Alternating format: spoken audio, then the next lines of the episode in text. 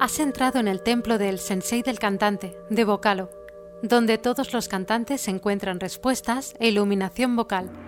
Visítanos en vocalo.es. Estás escuchando el episodio número 124. Soy Esther. Uno de los mayores obstáculos que hay a la hora de aprender a cantar mejor somos nosotros mismos.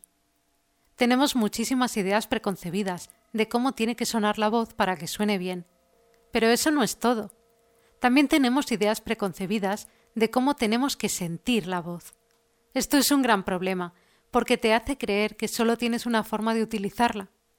Por eso, en este episodio, te vuelvo a hablar del concepto clave que necesitas, sí o sí, para conseguir avanzar con tu voz, la experimentación. Solo con cambios drásticos vienen los resultados potentes. El escritor y filósofo Eckhart Tolle, poco después de pasar una depresión suicida, pensó No puedo seguir viviendo conmigo mismo. Si no puedo vivir conmigo mismo, debe haber dos, el yo y el mí mismo con el que yo no puedo vivir. Quizá, pensé, solo uno de los dos es real.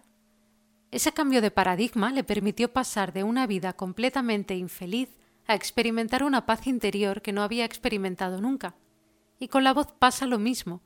Si repites una y otra vez lo que te hace daño en la voz o lo que bloquea tus notas agudas, por más que lo hagas no va a cambiar nada. Estás atrapado en una forma concreta de ver tu voz, de utilizarla. Tienes que cambiar el enfoque que estás aplicando. Encontrar nuevas coordinaciones musculares es la única forma de hacer crecer tu voz.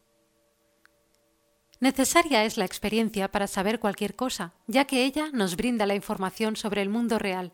Séneca. El objetivo está claro, sentir tu voz de una forma diferente. Esto provocará coordinaciones musculares diferentes de las que estás usando ahora. Algunas servirán y otras no. La herramienta más potente que tenemos para conseguir esto con la voz es que trates de hacer diferentes sonidos.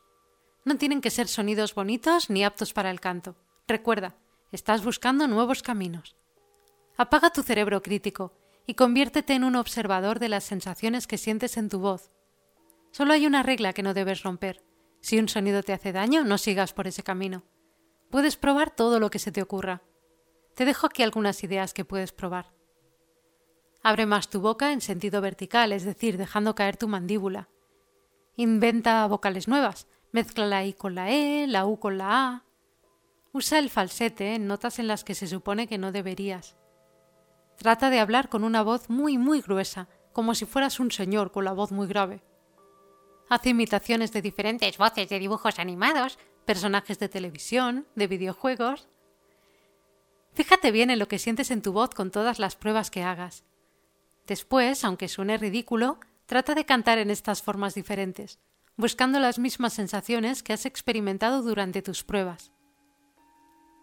Si de repente consigues cantar notas que antes no podías, o sientes que tu voz está mucho más relajada, tienes que dar otro paso. Fíjate muy bien de nuevo en lo que sientes en tu voz cuando cantas con esos cambios que has hecho. Presta muchísima atención y luego trata de cantar con tu voz normal, tratando de buscar las mismas sensaciones. Pero no te dejes cegar por un buen resultado, hay mucho más.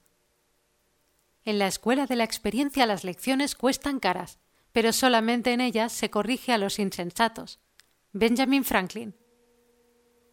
Si has conseguido sentir una mejora en tu forma de cantar, no cometas el error que yo he cometido muchas veces. No vuelvas a la fase de no experimentación. Siempre puedes encontrar una forma mejor de utilizar tu voz, más libre, con mejor sonido, que te permita llegar más agudo, más grave, más potente. Y aunque sí es necesario entrenar tu voz a base de repetir lo que funciona, también es bueno que de vez en cuando experimentes, especialmente cuando encuentres un bloqueo. Pero ante todo recuerda que la regla de oro es que cantar tiene que ser fácil, no tiene que doler. Suscríbete a este podcast en Apple Podcasts, Spotify o Google Podcast. Si nos escuchas desde Apple Podcast, déjanos tu opinión y recuerda que nos puedes visitar en vocalo.es.